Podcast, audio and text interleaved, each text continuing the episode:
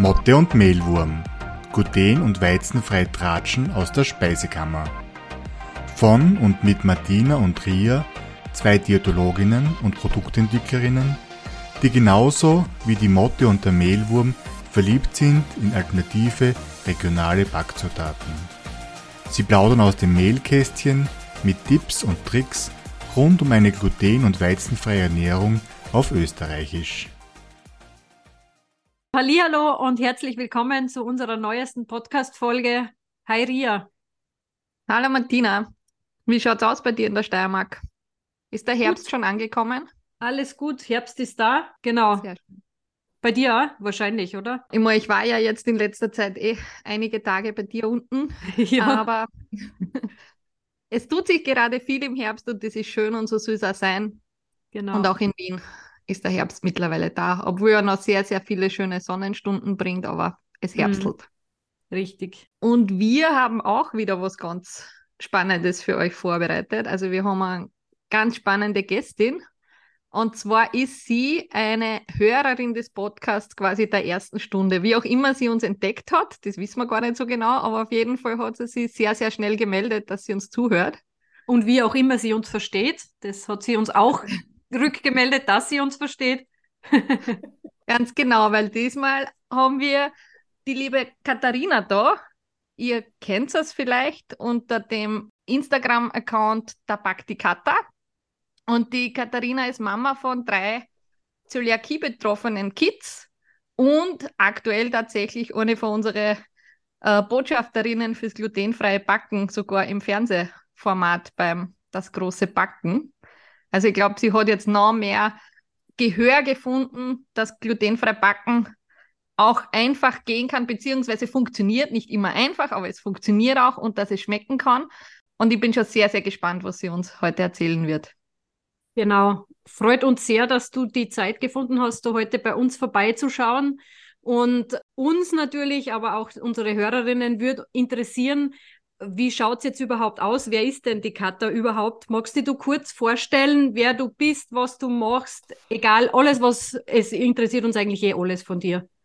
ja, äh, Hallöchen, ihr Lieben. Ähm, ja, ich äh, bin die Katha. Ähm, ich komme aus Nordrhein-Westfalen.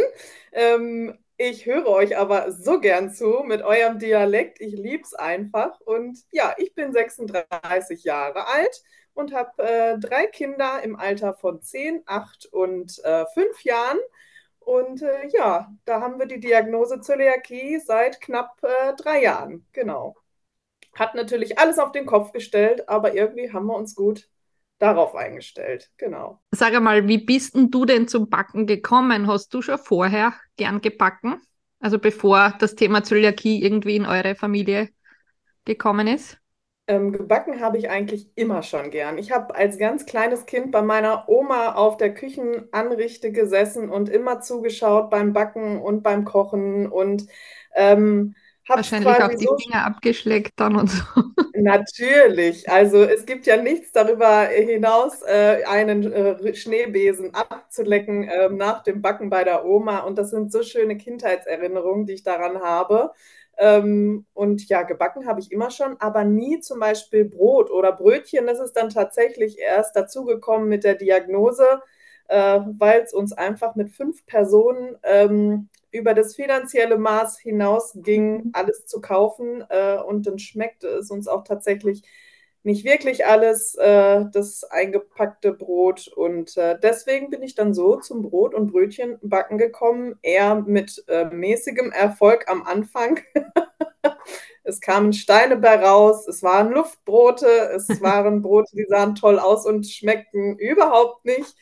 Aber ähm, ja, der Anspruch mit drei Kindern, äh, die größten Kritiker hier im Hause, ähm, hat mich dann immer weiter herangetrieben mit Tipps und Tricks überall irgendwie geholt und ähm, ja, so bin ich dazu gekommen. Das heißt, du hast einen 100% glutenfreien Haushalt.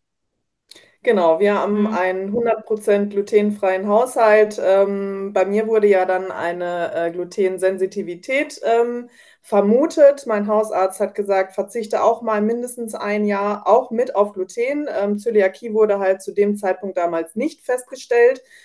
Und mir geht es seitdem äh, so viel besser. Meine Depressionen sind äh, um ein Vielfaches besser geworden. Ich habe keine Allergien mehr. Ich hatte ganz schlimme Birkenpollenallergie zum Beispiel. Ich musste im äh, Dezember immer schon mit Cortisonspray anfangen.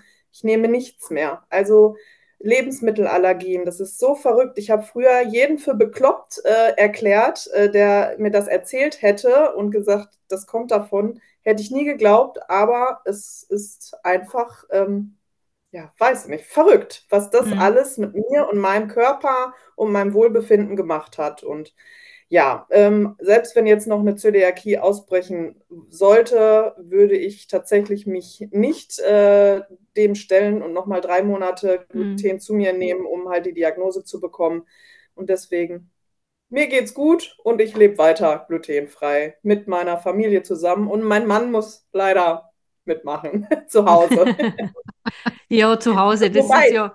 Ja. 100% glutenfrei stimmt nicht ganz. Wir haben noch normales Bier im Kühlschrank. Ah, ja. nicht kindergeeignet, somit geht das noch. Genau. Richtig. Wenn du jetzt an die Phase vor deiner Zöliakie-Backzeit denkst und eben jetzt, wenn du glutenfrei backst sozusagen. Was sind denn deines Erachtens die größten Herausforderungen beim glutenfreien Backen? Mm, ich glaube, die größte Herausforderung ist einfach, den Kopf umzuschalten ähm, und quasi das gewohnte Backverhalten umzustrukturieren. Äh, man mhm. ist einfach das Weizenmehl gewohnt, wie es schön elastisch zusammenklebt und alles funktioniert.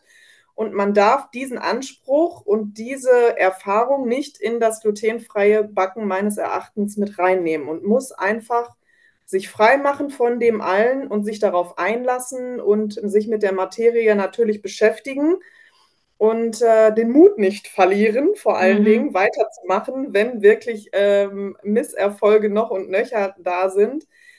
Irgendwann fuchst man sich da ein und bekommt ein Gespür dafür, wie viel Wasser braucht welches Mehl, wie, welche Bindemittel sind für welches Gebäck gerade irgendwie äh, besser geeignet. Und ähm, das ist irgendwie so ein Prozess, ähm, den man halt durchmachen muss und sich wirklich einfach mit jedem einzelnen Produkt vertraut machen. Und dann funktioniert das irgendwann. Also man muss sich da wirklich reinfuchsen. Wenn man das Solarifari, glaube ich, nebenher macht und ähm, funktioniert es nicht. Aber wenn man sich darauf einlässt, ähm, und ich glaube, das ist so die größte Hürde, ähm, hm. so den Kopf freimachen vom alten äh, Backen und der Konsistenz des Teiges und so weiter und so fort.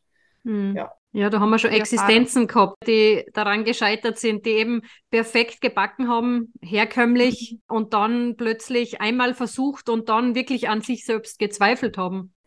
Und das ist zum Beispiel, ähm, er hat neulich ähm, jemand geschrieben, ähm, sie äh, hat halt, ist halt, äh, hat halt eine Bäckerausbildung und hat mhm. auch die Diagnose ähm, Zöliakie bekommen und ähm, ihr fällt es unglaublich schwer, äh, sich einfach darauf einzulassen. Und ich glaube ganz einfach, dass wenn man ähm, so eine Ausbildung hat mhm. fürs normale Backen, dass es dann nochmal wirklich schwieriger ist, äh, seinen Kopf frei zu machen. Also ja. ähm, da ist die Hürde, glaube ich, noch dreimal höher als mhm. jemand, der da ein bisschen unbedarft daran geht oder der vielleicht früher gar nicht so oft Brote oder so gebacken hat und dann einfach mit was ganz Neuem anfängt. Ähm, ja. Man muss das Gewohnte irgendwie ja ablegen. Nein, das haben wir auch schon öfters gehört, dass es wirklich so ist, gerade auch beim glutenfreien Hefeteig, also so süßer Germteig und so Sachen, dass es ja da, wie du so schön gesagt hast, diese Erwartungshaltung oder der Anspruch an die Teigstruktur, die einfach nicht da ist. Und dann wird ja. gern noch mehr Mehl hineingegeben, noch länger geknetet. Und das ist ja alles das, wo, wo der Schuss nach hinten losgeht, dann, wo man tatsächlich ja. dann mhm. vor einem Ziegel aus Striezelform steht, statt dass man einen flaumigen Hefezopf irgendwie kreiert ja. hat. Ja, und das ist zum Beispiel ja auch, ähm, ja, zum Beispiel die Wasseraufnahme. Wenn man ein normales glutenfreies äh, Teigstück hat, das nimmt sofort das Wasser auf. Und wenn man einen glutenfreien Teig hat und der ist klebrig wie sonst was und lässt den mal 20 Minuten kurz stehen, hat man direkt eine komplett andere Konsistenz ja einfach. Ne? Und das sind einfach so, so kleine Dinge, mit denen man sich erstmal irgendwie vertraut machen muss, wie das so irgendwie alles funktioniert. Ja, lerne alles neu. Das ist doch das, tatsächlich das Motto. Ja, genau. Aber da kennt ihr euch ja auch äh, bestens mit aus.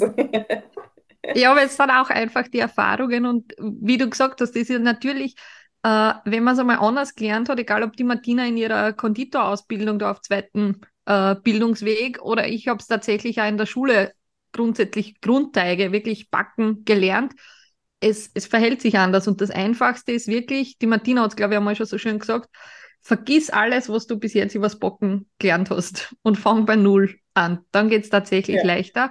Oder eben einige, die uns dann berichten, davor haben es nie gebacken, aber es funktioniert jetzt auf einmal, mhm. äh, das glutenfreie Backen, weil sie sich halt nicht an gewohnte Muster gehalten haben. Ja. Genau. Hast du noch andere Tipps und Tricks, die du quasi für dich in den letzten drei Jahren dann mitgenommen hast? Also was wirklich diese äh, Brot, Brötchen, Geschichten, weil die Torten, die du magst, die sind zwar, die sind ja Wahnsinn, mm. aber das ist auch unsere Erfahrung, dass es gerade bei so Teigen, wo es eben nicht um ein Gerüst geht, das das Gluten bildet, sondern vielleicht aufgeschlagene Eier zum Beispiel, ist der Verzicht auf Gluten oft ein bisschen einfacher, als wie wenn es wirklich um so brotige Strukturen geht. Absolut. Also deswegen, ähm, ja, so Torten, das ist ein Biskuit und der ist in glutenfrei, glaube ich, das einfachste Rezept überhaupt, was mhm. genauso funktioniert wie früher, mhm. würde ich jetzt mal behaupten. Ähm, und die Cremes und alles drumherum, das ist meist sowieso glutenfrei. Also ist das nicht die große Herausforderung, was das Glutenfreie betrifft. Ähm, ja, meine größte Herausforderung, was auch jetzt, glaube ich, jeder mitbekommen hat, sind einfach zum Beispiel Blätterteige. Also da verzweifle ich auch immer ja, noch dran. Oh. Und dann, dann denke ich mir, ich war in Amsterdam in dieser schönen Bäckerei und es gibt die geilsten Croissants glutenfrei mhm. überhaupt. Und ich denke mir, naja, es muss ja anscheinend funktionieren, mhm. aber bitte wie? Also ähm, das ist echt, äh, was mich wirklich verzweifeln lässt. Und ähm, ja, was so die anderen Brot- und ähm, Brötchenteige angeht, ich, mein Tipp ist erstmal, sich an bestehende Rezepte zu halten. Äh, wenn da jemand ein gutes Rezept hat und da Erfolge mit erzielt hat, haltet euch erstmal komplett an erfahren, erprobte Rezepte, damit man erstmal überhaupt Erfolge sieht. Und so habe ich es damals auch gemacht. Ich habe mich erstmal an Rezepte gehalten, dann war das Erfolgserlebnis schon mal groß und ich hätte nie gedacht, dass ich irgendwann anfange rumzutüfteln, was ich ja jetzt tatsächlich auch tue. Mal hiervon ein bisschen mehr, mal davon ein bisschen mehr, immer sich irgendwie rantasten. Ähm, aber wenn man mit der glutenfreien Bäckerei anfängt, sollte man sich erstmal ähm, strikt an Rezepte halten. Und irgendwann kann man das so ein bisschen ausarbeiten und ähm, ja, das wäre so mein Tipp erstmal. Sehr cool. Na, das, ich glaube, das kennen Martina und ich auch eigentlich nur unterschreiben, dass man mhm. sagt, die Frustrationsgrenze einmal niedrig halten und viele Erfolgserlebnisse, damit man am Ball bleibt, ja. weil es ist wirklich, ja. es passiert auch so zwischendurch immer noch irgendwas, wo wir nennen es auch gerne Blindgänger, der dann sich einschleicht, wo man sagt, man hat eigentlich alles gleich gemacht, man kann es ja gar nicht erklären und auf einmal kommt eher ein Gummiball draus, wie irgendein ja. Weckerl oder mhm. sowas. Ja. Ja. Und ähm, ja, das ist zum Beispiel, jetzt ähm, bin ich halt ein riesengroßer Fan halt äh, vom Sauerteig geworden. Also mhm. den an, normalen Sauerteig tatsächlich stehe ich immer noch mal ein bisschen mit auf Kriegsfuß, aber ich habe ja, äh, mache ja viel mit dem Lievito Madre, mit diesem etwas trockeneren. Den kann ich immer schön inaktiv verwenden. Das ist total easy. Ähm, mal schauen, ob ich mich noch mal an was herausfordernderes äh, traue.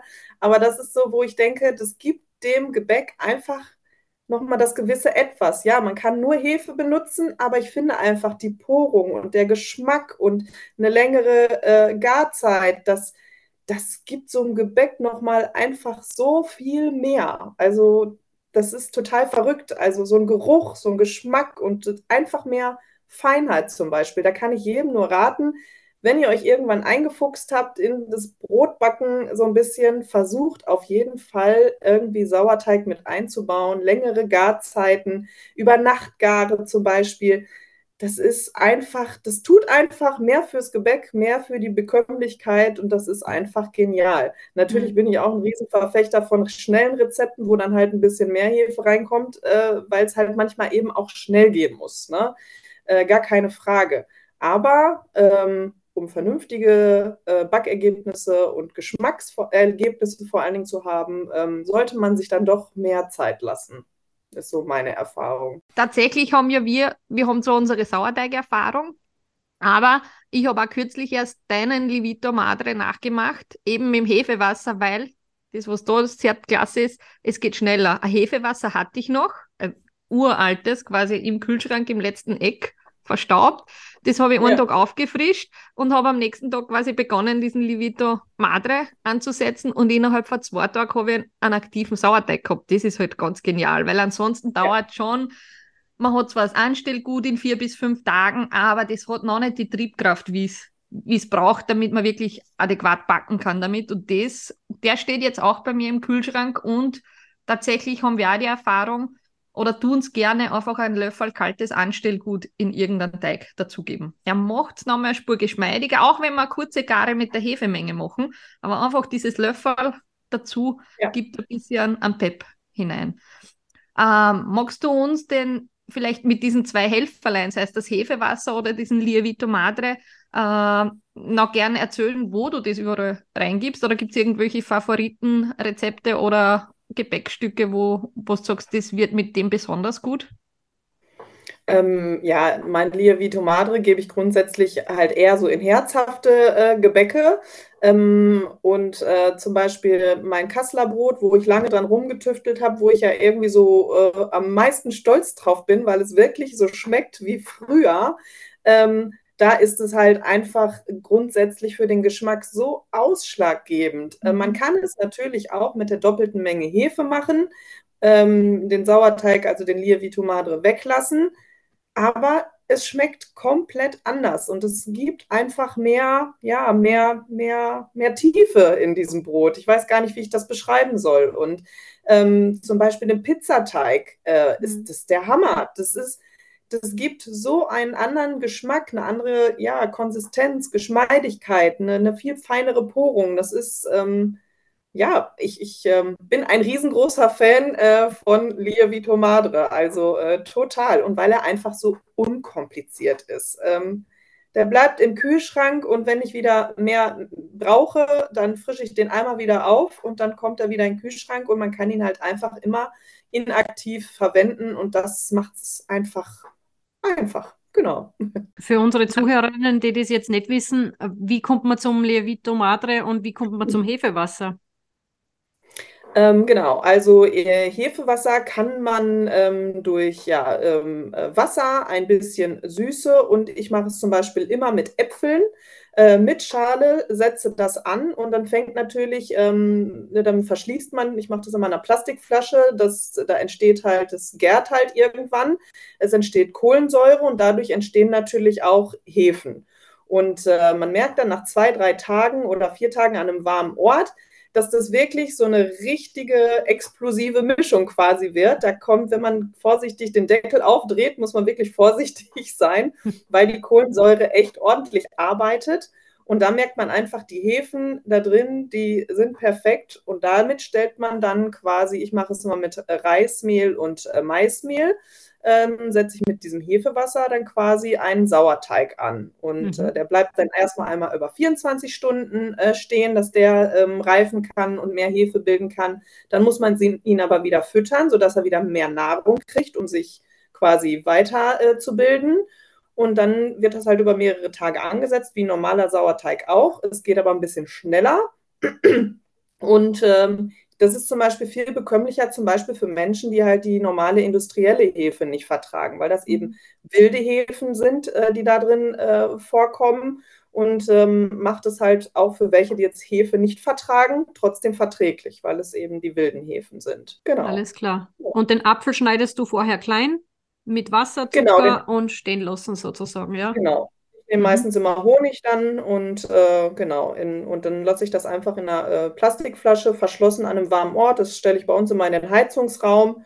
Mhm. Und ähm, ja, und wenn der zum Beispiel dann fertig ist und man sein Lievito Madre fertig hat, äh, das äh, Hefewasser auf keinen Fall wegtun, weil das ist zum Beispiel total toll, auch im trockenen Kuchen. Wenn man da ein bisschen von diesem Mhm. süßlichen Hefewasser reinmacht. Man kann auch anderes Hefewasser zum Beispiel mit getrockneten Tomaten oder so machen. Das hat dann aber so ein leicht anderes Aroma. Das würde ich dann eher in herzhafte äh, Gebäcke machen, das Hefewasser, weil das ja schon mhm. einen Eigengeschmack hat. Aber mit den Äpfeln oder so in einem Marmorkuchen, der wird so fluffig und so schön.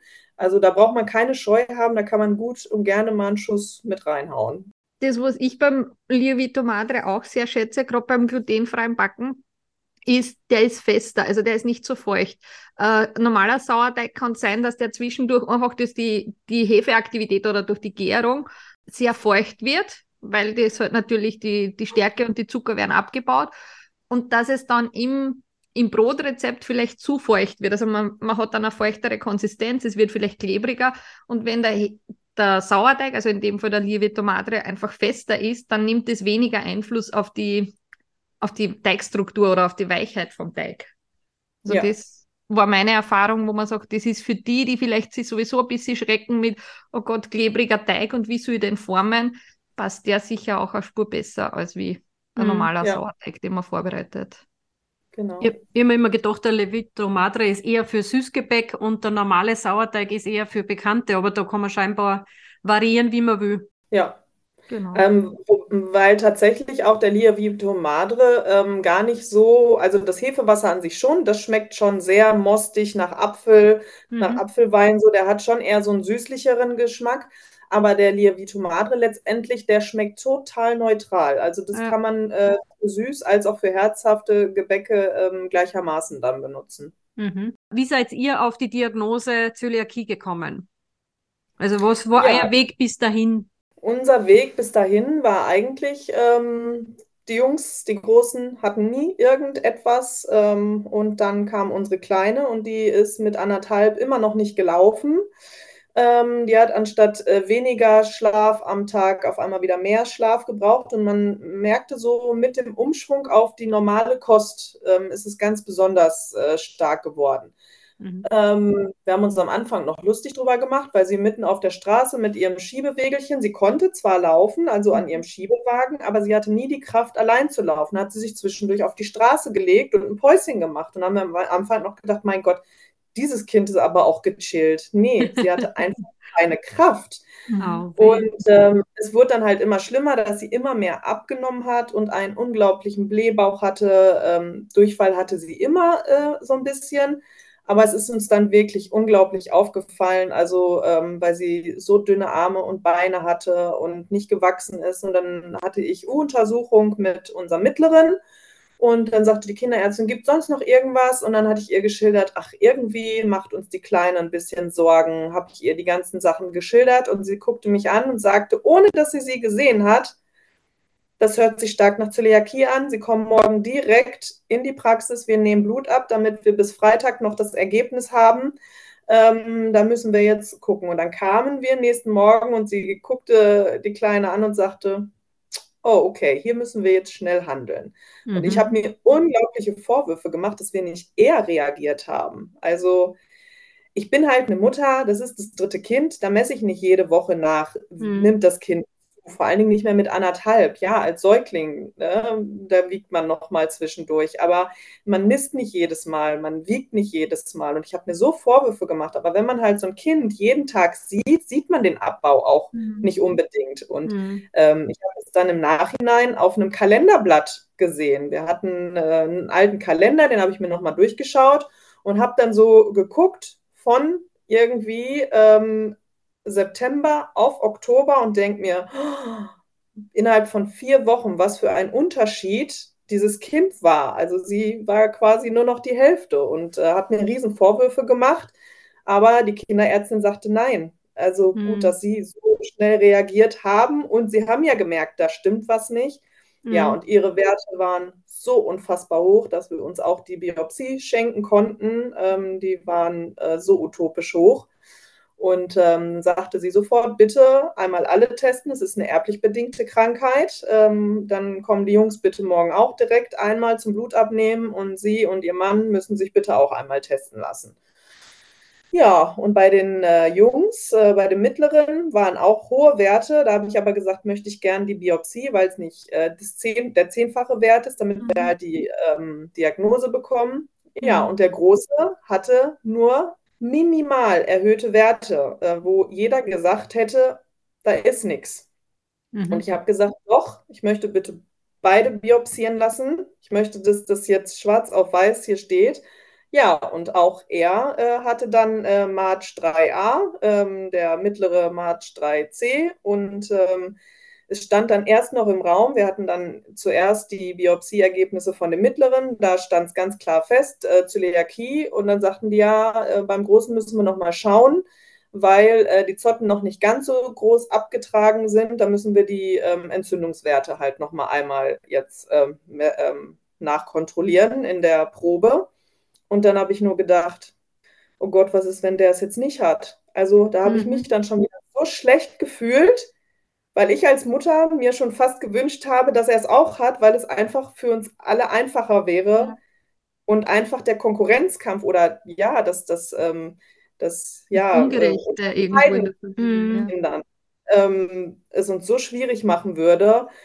Und dann war ich nachher schon fast erleichtert, dass er es auch hat, obwohl sich das schlimm anhört. Aber ähm, ja, es ist jetzt so und wir kommen super gut damit klar. Und äh, ja, mhm. ich habe dann meine Genetik einmal testen lassen. Ich bin der Genträger, ähm, okay. weil wir eh schon davon ausgegangen sind, meine Oma, ähm, die ist damals als äh, Kind zweimal fast an Unterernährung gestorben, aber das war mhm. zu Kriegszeiten das hat nie jemanden irgendwie interessiert. Meine Oma war immer ganz, ganz klein und zart, hatte ja. ganz schlimm Osteoporose im Alter.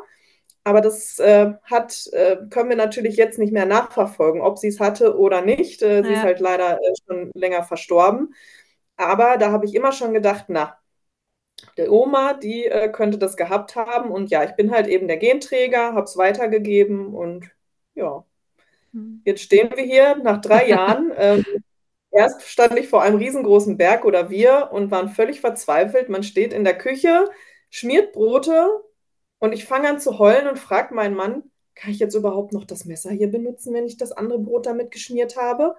Mhm. Und ich mhm. war völlig verzweifelt, weil so geringe ja, Sachen, wo ich echt keinen Plan hatte und äh, steht man vor einem Riesenberg und äh, wir hatten oder haben ganz liebe äh, Nachbarn, die Tochter hat auch Zöliakie und da habe ich mich abends ans Lagerfeuer gesetzt mit einer Flasche Rotwein und habe erstmal mir angehört, auf was müssen wir jetzt gerade aktuell alles achten, was müssen wir umstellen. Und das war mir eine große Hilfe. Und ja. die hat damals noch gesagt, in einem Jahr, dann lachst du schon fast drüber. Und so war es wirklich. Wir brauchten ein Jahr, um uns um alles irgendwie zu kümmern, um uns einzuleben, um damit irgendwie unseren Frieden zu schließen. Und ja, jetzt äh, alles gut. Wir Uns geht's prima.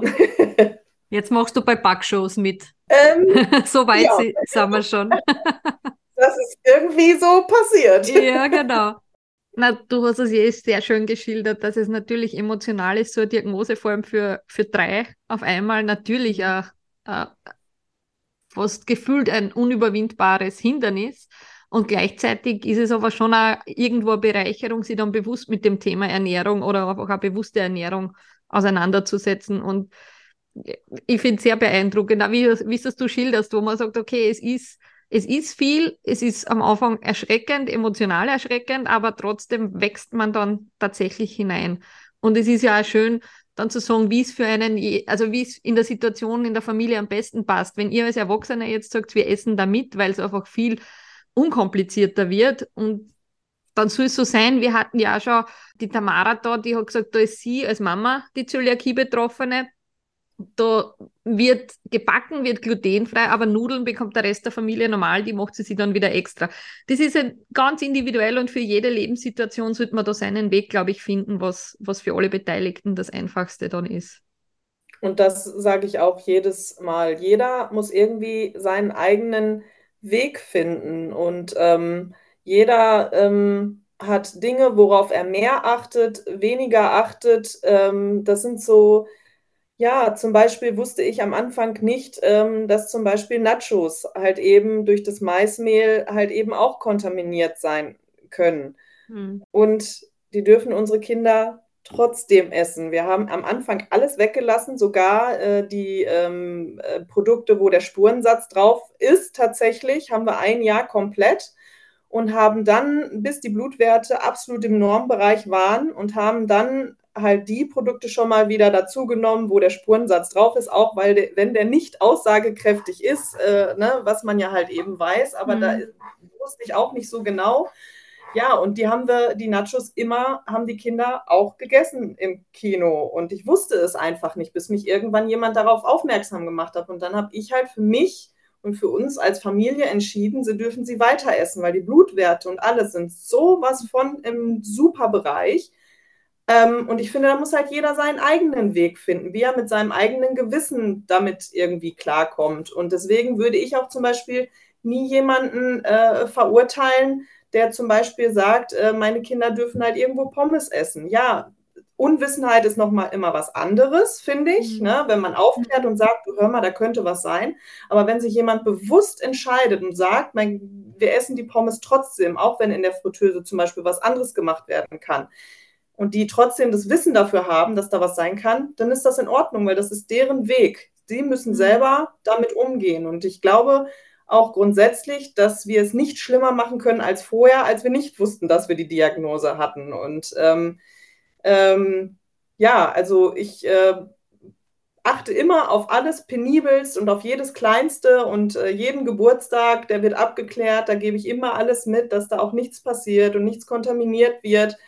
Ja, aber manche Sachen sind irgendwie unlogisch, aber wir machen sie dann mit den Nachos zum Beispiel halt trotzdem. Und das haben wir für uns so entschieden und das ist dann halt eben so. Hast du das Gefühl, dass du am Anfang der Diagnosestellung gut versorgt warst mit Informationen oder hast du eher so selbst dich äh, auf den Weg machen müssen und Informationen zusammensammeln? Ich war nicht gut informiert. Was mir gut geholfen hat, war eine Ernährungsberatung, okay. ähm, die wirklich gut auch ähm, aufgestellt ähm, war und ist, was so Zöliakie angeht. Das hat mir gut geholfen. Nichtsdestotrotz hat die Kinderärztin gesagt, naja, gehen Sie halt zum nächsten Bäcker, die haben immer glutenfreies Brot da. Mhm. Da war ich total frohen Mutes und denke mir, ach, das wird schon. ja. Dem ist natürlich nicht so. Und äh, letztendlich hat die Kinderärztin sogar gesagt, naja, ich kann äh, hier von Ihnen noch was lernen. Ähm, ich ähm, habe das noch nie erlebt, dass drei Kinder gleichzeitig Zöliakie haben. Und auch mhm. sie ist äh, sensibilisiert worden, weil sie jetzt viel mehr darauf testet, äh, auch wenn vielleicht einfach asymptomisch, äh, äh, Asymptome da sind, die halt nicht so direkt zur Zöliakie im ersten Moment passen und äh, mhm. Äh, testet viel mehr und äh, hat auch viel mehr Diagnosen schon dadurch gestellt. Ne? Also das ist so, mhm. ähm, ja, jeder, wenn man noch nie mit, damit in Berührung gekommen ist, ähm, dann hat man auch keine Ahnung davon. Mhm. Und habe mir viel Wissen selber angeeignet, ähm, habe die DZG-Internetseite äh, durchforstet, wo natürlich viele Informationen äh, zu sind.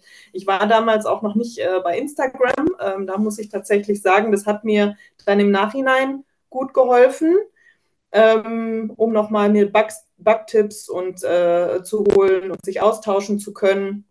Ich glaube aber, dass mir das ganz gut hat, dass ich das am Anfang noch nicht hatte, dass ich erstmal uns selber irgendwie darauf mhm. fokussieren konnten, ohne diesen ganzen Input von allen Seiten. Mhm. Und äh, ich muss auch ganz ehrlich sagen, als wir die Diagnose bekommen haben, war Corona und ich bin sehr dankbar dafür, dass zu diesem Zeitpunkt Corona war, weil wir hatten keine Geburtstagseinladung. Mhm. Wir mussten uns nicht mit irgendwelchen Grillpartys auseinandersetzen. Wir konnten nicht in Restaurants gehen. Wir konnten uns einfach erstmal nur auf uns fokussieren und mit der Situation irgendwie zu Hause in unserem sicheren, äh, in unserer sicheren Umgebung irgendwie damit klarkommen. Und das hat äh, uns sehr geholfen, dass wir erstmal nur für mhm. uns uns informieren konnten, uns daran gewöhnen können, Stück für Stück und ja, auch bei uns sind immer noch Unfälle passiert. Ich war zu 100 Prozent der Meinung, wir haben einen glutenfreien Haushalt und habe mich aber gefragt, warum gehen denn die Werte von der Kleinen nicht so schnell runter? Was natürlich auch immer von Kind zu Kind natürlich unterschiedlich ist. Habe dann aber irgendwann am Tisch gesessen, sie war am Kneten, guck so auf diese Knete und denk mir, enthält Weizen. Okay. Was? Mhm. Das wusste ich nicht, dass Knete eigentlich ja nur aus Weizenmehl besteht. Und mhm. ja, ich habe alles in die Tonne geschmissen, die ganzen Ausstechförmchen abgewaschen, da wo überall was dran hing, hab, kam in die Tonne, die ganze Schublade ausgesaugt und dann glutenfreie Knete bestellt, weil ich einfach keine Ahnung hatte. Und sie war halt noch klein und die Finger gehen in den Mund mhm. und sie hatte immer wieder mal Durchfall und ich dachte mir, es kann doch nicht sein. Aber solche Dinge passieren eben und Unfälle werden auch weiterhin passieren. Ich kann meine Kinder nur so gut es geht auf die Zukunft vorbereiten, ihnen immer sagen, dass es wichtig ist, auch für deine Gesundheit, für Spätfolgen und für alles. ich habe meinen Kindern auch erzählt, was halt die äh, Spätfolgen ähm, sein könnten, eben halt zum Beispiel unter anderem auch äh, Darmkrebs. Und ich habe das halt eben denen so erklärt, es ist äh, wie mit dem Sonnenbrand. Man muss sich auch eincremen, damit man keinen Sonnenbrand bekommt. Und wenn man ständig äh, sein Leben lang immer wieder einen Sonnenbrand bekommt, äh, genauso wie der Darm dann halt entzündet wird, ähm, kann halt eben auch Krebs entstehen. Es muss nicht sein, das kann aber sein. Und das Risiko ist viel, viel höher. Und das war zum Beispiel halt für den Mittleren damals ähm, sein Anzeichen, das zu erklären. Ähm, welche haben dann gefragt, warum darfst du das nicht essen? Ja, sonst kriege ich Krebs, hat er halt gesagt. Ne? es war drastisch, die Leute haben ganz schlimm geguckt ja. und ähm, ach das kannst du ihm doch dort so nicht sagen. Ich sage, aber das ist für ihn gerade die Erklärung, weil mhm. Ja, aber dann kann er doch sagen, er kriegt Bauchschmerzen. Ja, er hat aber keine Bauchschmerzen. Hm. Also er hatte nie Bauchschmerzen. Warum soll er das sagen, wenn er das nicht hat? Und das ist für ihn seine Erklärung, um das für sich selbst vielleicht auch einleuchtend irgendwie zu beschreiben. Und ähm, ja, ähm, mittlerweile sagt er das nicht mehr. Er hat jetzt äh, alles, den ganzen äh, Zusammenhang irgendwie verstanden, aber so war das am Anfang äh, für ihn einfach seine Erklärung, ähm, das anderen Leuten zu erklären. Ja. Auch wenn es drastisch war, aber ja. ja und aber vielleicht sich auch. Bringt es auch was, wenn ein anderen, der keinen Bezug da hat, diese Notwendigkeit einfach drastischer geschildert wird, wie ein bisschen Bauchweh, jetzt überspitzt gesagt. Also man wird einfach genau. viel ernster genommen. Mhm. Ja, genau. Ja, extrem spannende Einblicke in dein Mama-Sein von, von Zölis. Ähm, vielen Dank auf jeden Fall dafür. Hast du vielleicht auch noch in die Richtung ein paar Tipps oder drei Tipps zum Beispiel, die du anderen frisch gebackenen Zöli-Mamas vielleicht mitgeben magst aus deiner Erfahrung? Weil, wie, wie du das auch schon geschildert hast, es ist ja am Anfang sehr, sehr viel und auch Überforderung da. Hast du da irgendwelche Tipps, die man vielleicht in der Situation, wo man den Wald vor lauter Bäumen nicht sieht, oft ja gar nicht selber dann draufkommt, weil es geht ja umsonst nichts. Man ist einfach in der Überforderung und kann dann praktische Sachen einfach nicht greifen. Ähm, ich glaube, man muss ähm, ganz, ganz viel nachsichtig mit sich selbst am Anfang sein. Es geht mhm. nicht alles von jetzt auf gleich. Es ist eine komplette Lebensumstellung. Ähm, es ist ja nicht nur ein ganz kleiner Schritt, es ist ein, ein Berg, den man erklimmen muss und den muss man Schritt für Schritt erklimmen, bis man irgendwann oben das Bergkreuz erreicht. Und äh, äh, wenn man zu große Schritte macht, kann man auch ganz leicht stolpern und wieder zurückfallen. Also man muss sich ganz, ganz doll ähm, ja, nachsichtig mit sich selbst sein und es passieren Fehler. Und das mhm. ist auch in Ordnung. Aber einfach den Mut zu haben, das anzupacken und sich der Tragweite ähm, ja, bewusst zu sein, was das für Konsequenzen hätte, wenn man ähm, das nicht angeht, ähm, ist halt viel wichtiger. Und deswegen ähm, ja, es passieren Unfälle und das ist in Ordnung, äh, wenn man sich dem bewusst ist und es langsam angeht und Schritt für Schritt. Und ähm, ja, das ist so mein größter Tipp. Und ähm, es ist auch nicht jedermanns Sache. Ich bin natürlich jemand, ich habe eine große Klappe und ich schreite voran ähm, und versuche für meine Kinder einfach ein Vorbild zu sein, für sich und sein Wohlbefinden einzustehen. Und das ähm, sage ich immer wieder es muss einem nicht peinlich sein, wenn man an der Eisdiele steht und fragt, welches Eis ist glutenfrei und wenn die Schlange 30 Meter hinter einem steht. Mhm. Das muss man lernen, aber das versuche ich meinen Kindern zu zeigen, ähm, steht für euer Wohlbefinden ein und es ist euer gutes Recht, ähm, etwas glutenfreies zu bekommen und ihr müsst aber kommunizieren. Also ich finde, Kommunikation ist das A und O. Wenn man wie ein kleines Mäuschen irgendwo steht und ähm, ne, sagt, ja, ich esse jetzt lieber nichts, dann darf man sich nachher auch nicht über diese die Situation aufregen, ich habe hier nichts bekommen, sondern freundlich bleiben vor allen Dingen.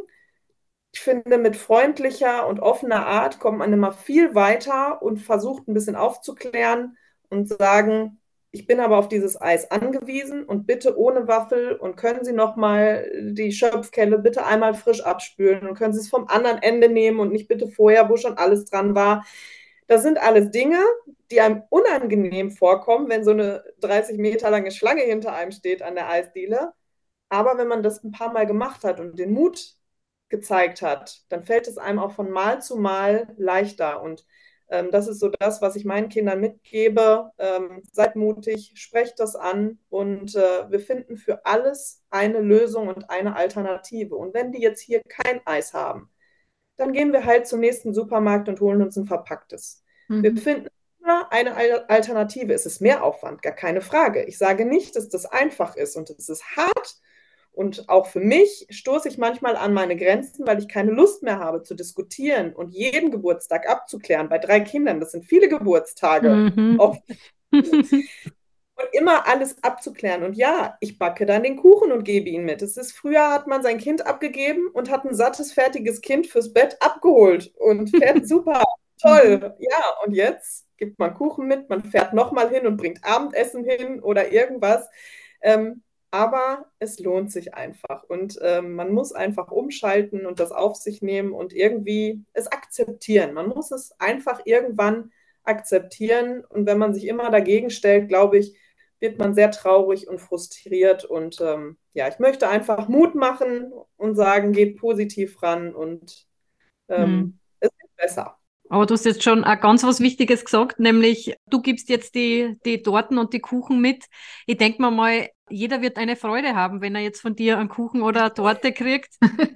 Seit du äh, über das große Backen bekannt geworden bist, was war denn deine Motivation überhaupt, um mitzumachen? Es war, ich sitze abends auf dem Sofa im Mai letzten Jahres und habe die Wiederholung irgendwie auf einem anderen Sender geguckt und denke mir, was die können, kann ich auch. Mhm. So, manchmal hat man ja Tage, da denkt man sich, ich kann gar nichts. Und manchmal ist man so voller ja. Euphorie und denkt sich, jo, mein Mann hat sich auch schon dreimal bei Wer wird Millionär beworben und da kam nie was zurück. Da dachte ich mir, ach mein Gott, versuch's du mal. Da kann ich ja nicht ahnen, dass das immer weitergeht und ich in der Show lande. Und letztendlich ja auch tatsächlich so weit gekommen bin. Ich hätte nie damit gerechnet, dass ich mit dem glutenfreien Backen sechs von acht Folgen überstehe. Das ist super. Völlig ja. verrückt. Grenzgenial. Und, äh, ja. ja. Meine Motivation war einfach, ähm, wir waren dann, ich war dann ähm, nach dem Telefoncasting, bin ich dann zum Live-Casting eingeladen worden und dann haben die mich auch gefragt, würdest du denn in der Show auch glutenfrei backen? Habe ich gesagt, wenn ich da nicht glutenfrei backen darf, können wir das Ganze hier direkt beenden, weil dann mache ich nicht mit. Das ist ja. mein Ansporn, das ganze Ding in glutenfrei zu machen. Und ähm, ja, technische Prüfung habe ich natürlich mit normalem Mehl gemacht, was ganz gruselig war, die erste mhm. technische Prüfung in diesen Pot Mehl zu packen. Das war wirklich, früher hatte ich Angst vor Spinnen, jetzt hatte ich Angst vor Mehl. Also das war, man entwickelt so eine, so eine Phobie. Ja, man achtet im Alltag auf jeden kleinsten Krümel und macht und tut. Und dann ja. nimmt man diesen Mehlpot und haut da rein und ich dachte, so, oh Gott, ja, ja, man hat sich nachher wieder dran gewöhnt. Ähm, aber das war schon echt ein komisches Gefühl, ja, und das hat irgendwie ähm, ist gut gelaufen. Es ist hm. irgendwie gut angekommen. Extrem. Also die Martina und ich haben bei der ersten Folge, die haben wir quasi nicht am selben Ort, aber parallel geschaut und haben nebenbei getextet und haben dann uns gewundert, aber boah, macht die das jetzt glutenfrei, die technische Prüfung? Das wäre ja absolut unfair in der Bewertung. Ja. Also das, das, würde ja gar nicht gehen. Und nach sind wir dann draufgekommen, aber eigentlich am Mutzrespekt, wenn du die letzte Zeit nur glutenfrei gebacken hast. Man verliert, also es sind ja wirklich andere Handgriffe. Und mhm. dass du das so, so souverän dann in quasi glutenhaltig mithalten konntest, ist ja auch nochmal eine andere Challenge. Ja, aber ich ja, ähm, also ich glaube, es ist die größere Herausforderung, glutenfrei zu backen. Aber ich, für mich persönlich waren die technischen Prüfungen einfacher als ohne Gluten, muss ich ganz ehrlich sagen, weil ich habe auf einmal wieder gemerkt, was hat bitte dieses Gluten für eine ja. geile Konsistenz. Ja. Und man hat das auch ähm, bei den Brezeln äh, gesehen, die ich ausgerollt habe, die ja wieder zusammengeflutscht ja. sind. Knurren, ja. Halt bei glutenfrei nicht. Da flutscht nichts mm. zusammen. Also das ist dann so, wie es da halt eben ist. Ne? Da zieht sich nichts zusammen. Und da, das ist halt so, man zieht einen Teig und man kann ihn ziehen und ziehen und ziehen und ziehen.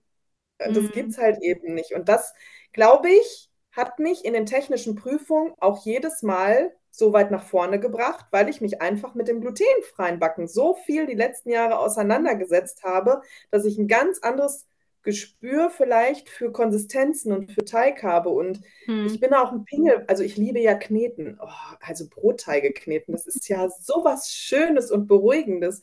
Und hm. ich habe da auch immer so einen Anspruch, so, so Brötchen, dass die halt keine Fältchen und so haben, die vernünftig halt eben zu formen. Und ich glaube, das war einfach mein Bonus. Ich glaube, wenn es für die anderen andersrum gewesen wäre, eine glutenfreie Aufgabe, hätten alle Grundweg durch vielleicht verkackt. Weil ja. das einfach was ist, das kann man nicht von jetzt auf gleich. Das funktioniert nicht. Und äh, ja. ich glaube, mir hat es in die Karten gespielt. Und äh, ja, versuche jetzt im Nachhinein ja die technischen Prüfungen glutenfrei nachzubacken, mhm. was mir mehr gut gelingt, aber auch zum Beispiel bei diesen Blätterteig-Croissant-Variationen es lässt mich verzweifeln. Also das ist so. Ähm, Aber nicht nur dich. Also das ja. ist, glaube ich, so gerade dieser wirklich lockerer Plunderteig für Croissants mit so großen Luftblasen ja. drinnen. Das ist so quasi der Endgegner. Wir haben zwar immer gesagt, mhm. der glutenfreie Hefeteig ist schon so ein ziemlicher Endgegner, aber dann noch irgendwie einen Plunderteig draus zu schaffen mit großen Blasen, also mit ja. Falten und, und Fettschichten dazwischen, das geht schon, aber so richtig luftig, das ist wirklich ja. Wahnsinn. Mhm. Man sieht halt einfach auch bei einem glutenfreien Teig, wenn man da halt einen Hefeteig hat oder einen Plunderteig, da reißen ja dann die Luftbläschen auch irgendwann auf, wenn die im Ofen und dann hat das keine schöne glatte Oberfläche mehr, weil da einfach diese Oberflächenspannung fehlt. Ne? Mhm. Also das ist, und beim Turieren, oh, also ja, es schmeckte grandios, aber es ist halt eben nicht das von früher, dieses luftig, leichte, ja, das, ja. Ähm, aber gerade beim Blätter und beim Blunderteig ist das Gluten einfach, auch, glaube ich, fast essentiell, weil es ja. die chemischen Reaktionen, die dann da ablaufen, Butterschicht, äh, Teigschicht, Butterschicht, Teigschicht, da braucht man das einfach, dass das in sich abgeschlossen ist und nicht die ganze Butter austritt. Aber wir werden ja. nicht aufgeben, oder? Wir bleiben da alle miteinander dran, dass das. Ich fahre halt nächste Woche nach Amsterdam in diese besagte Bäckerei und äh, schleiche mich vielleicht mal von hinten rein und klaue das Rezept ja. oder so. Ich weiß es nicht. Ja, aber du weißt dann unsere E-Mail-Adresse, wir brauchen das ja, genau. Gleich online stehen, ja. Aber ja. das, also wir finden es ja absolut lobenswert, dass du wirklich auch mit dem Thema dann in die breite Öffentlichkeit, es macht mhm. so viel für die Awareness und die braucht es eigentlich immer noch. Mhm, also ja. dieses Thema, eben wie du es so schön gesagt hast, dieses für sich einstehen ist das eine, aber wenn es so mühsam ist, die Kommunikation, weil man dann quasi nicht ernst genommen wird oder ja. belächelt oder eben das Thema Eissalon, ich brauche das ohne Waffel und man merkt, die ziehen nur die Waffel raus und bringen den gleichen Becher wieder und so. Also das sind so Themen, ja. wo man sagt, genau solche Dinge sind für Betroffene dann so wertvoll, dass man einfach einer breiteren Masse das Thema zugänglich macht und die Notwendigkeit, dass es eben nicht einfach das Waffel rausziehen ist. Ja, mhm. genau. Und da bin ich tatsächlich auch ähm, der Produktion super dankbar, dass die das so in den Fokus gestellt haben. Vor allen Dingen auch mit der Home Story in der ersten Folge. Mein Mann war froh, dass er rausgeschnitten wurde. Aber, ähm, die waren natürlich einen ganzen Tag bei mir zu Hause und haben einige Szenen gedreht. Aber sie haben ja letztendlich wirklich komplett auf das Glutenfreie, auf das Thema Zöliakie abgestellt und es darum war ich denen unglaublich dankbar, muss ich echt sagen, dass das in den Vordergrund und auch jede Folge nochmal immer wieder erwähnt, ne, mhm. glutenfrei. Und das ähm, fand ich sehr schön, weil ähm, man hat natürlich nicht die Handhabe, da irgendwas zu steuern, was letztendlich zusammengeschnitten wird. Und deswegen freue ich mich einfach umso mehr. Und das war einfach mein Ziel, mehr Aufmerksamkeit und äh, ja, ähm, mehr ja, Sensibilität für das, für das Thema zu bringen. Und mhm. mein Ziel war es nie, den goldenen Cupcake mit nach Hause zu bringen. Ich habe mich nie vorne gesehen, weil ich einfach eben auch erst so richtig seit drei Jahren Torten backe. Also das ist ja, ich habe ja gar nicht die Erfahrung, eine Erika, die da mit ihren 21 Jahren steht und die krassesten Sachen da abliefert, mhm. die schon mehr Erfahrung hat als ich mit meinen 36 Jahren, das ist schon ähm, wirklich verrückt. Und deswegen bin ich so stolz, dass ich einfach und vor allen Dingen in einer Folge die rote Schürze. Also ja. Ähm, das haben wir extrem gefeiert. Ne? Mhm. Das hat mich zu Hause echt verzweifeln lassen. Baklava. Also ich habe kein Rezept gefunden für Baklava. Mhm. Ja, für flüssige Teige, die man dann quasi auf so einem Kreppeisen einmal erst vorbackt. Aber ich wollte halt eben das typische Baklava mit ausrollen, dass es auch so mhm. dünn wird, also da bin ich hier zu Hause, habe ich aber auch getüftelt, bis es dann irgendwann was geworden ist. Aber es hat sich halt gelohnt, dran zu bleiben. Ich glaube, man kann die Folgen ja irgendwo noch schauen. Also, wenn mir nicht alles täuscht, für alle Genau. Interessierten. Für alle Interessierten gibt es die auch kostenlos, äh, irgendwie bei Join kann man die nachgucken oder auch auf YouTube gibt es immer so, so Slots, die da ähm, zur Verfügung gestellt werden oder in der Mediathek. Ich glaube, Ja. kann man überall. Und deine Abwandlungen von den technischen, also die Rezepte an sich von den Torten, die haben sie ja, glaube ich, sowieso online auf der Website. Also vom, Genau. vom normalen, Ja. wo du die glutenfreien Varianten hast und die technischen Prüfungen hast du jeweils auch auf Insta quasi gepostet, deine Abwandlungen. Genau. Richtig, Mhm. die muss man dann jedes Mal quasi mit dem Originalrezept von der Homepage, vom großen Backen quasi ein bisschen kombinieren. Mhm. Aber die grundlegenden Sachen für halt die Teige und was halt glutenhaltig in der Sendung war, habe ich dann abgewandelt und das findet man dann bei mir auf der Seite. Instagram nochmal zur Wiederholung. Da backt die Katha mit jeweils Unterstrich dazwischen, zwischen jedem Wort, oder? Habe ich das Ja, jetzt richtig genau. gesagt? Genau. Genau. Ja, Aber wir werden es auf jeden Fall in die Shownotes packen und dann kann Auf man jeden auf jeden Fall. Fall gleich direkt hineinklicken. Ach, Absolut empfehlenswert und anschauenswert. Nicht nur die Backwerke, sondern einfach auch, wir schauen ja auch sehr gern deine Stories oder so, wo du einfach aus deinem Alltag berichtest. Das ist einfach ganz, Mhm. ganz wertvoll. Und so positiv und so cool. Also es muss nicht langweilig sein, glutenfrei. Das ist, finden wir immer super, wenn das gelingt, dass das tatsächlich so kommuniziert wird. Ja, ich Mhm. bin halt eben ich, ne? Ich bin halt, ähm, ja, ich habe immer viel Zirkus im Kopf und äh, ich bin halt ein Mensch, äh, was mir auf dem Herzen liegt, das muss raus. Und das sind äh, lustige Sachen, das sind traurige Sachen, das sind Sachen, die mich wütend machen, das muss halt eben raus. Und deswegen, ja, ähm, gibt es bei mir viel Story-Spam. ähm, aber manche Leute nerv ich auch und die dürfen auch gern wieder gehen. Und da bin ich ja völlig Mhm. völlig frei. Ich, ähm, dieser Kanal ist eigentlich eine Selbsthilfegruppe für mich und jeder, der dazu schaut, freut mich natürlich. Und wenn ich dann noch Mut machen kann, umso besser und ähm, Mhm. Äh, verstehe das aber auch äh, jeden, dem ich irgendwie auf den Zwirn gehe. Also das ist auch völlig in Ordnung. Ich würde mich äh, auch echt jeden Tag nerven, wenn ich mich anhören müsste. Nein, es ist ein freies Land. Oder wir leben in freien Ländern, sagen wir es einmal so, und jeder darf machen, was er will. Richtig. Genau. Ja. Ich glaube, wir, uns bleibt fast nicht viel mehr als herzlichen, herzlichen Dank zu sagen für deine Mhm. offenen Worte, auch die, die Einblicke in euer Familienleben und natürlich die Tipps zum glutenfreien Backen, die, die wir uns ja immer wieder gern von dir ein bisschen abluchsen oder schauen, wie du Sachen gelöst hast. Wir bleiben sowieso immer wieder in Kontakt und wir freuen uns wieder von dir auf Social Media zu sehen und zu hören. Ja, ich danke euch, dass ich äh, hierbei sein durfte. Ich ähm, ne, freue mich total. Ich mag euch so gern. Ich höre euch so gern zu. Und wenn ich jetzt noch höre, dass ihr euch Sachen äh, zwischendurch von mir abguckt, ist ja voll die Ehre hier. ich freue mich total und ähm, ja, äh, danke, dass ich dabei sein durfte. Wir sagen danke. Ja, wir verlinken wieder alles in unsere Shownotes zum Abschluss und hören uns wieder in zwei Wochen, würde ich sagen. Ganz genau. Bis dahin, frohes Backen und nicht verzweifeln, hätte ich jetzt einmal so kurz zusammengefasst. Tschüss! Tschüss! Tschüss!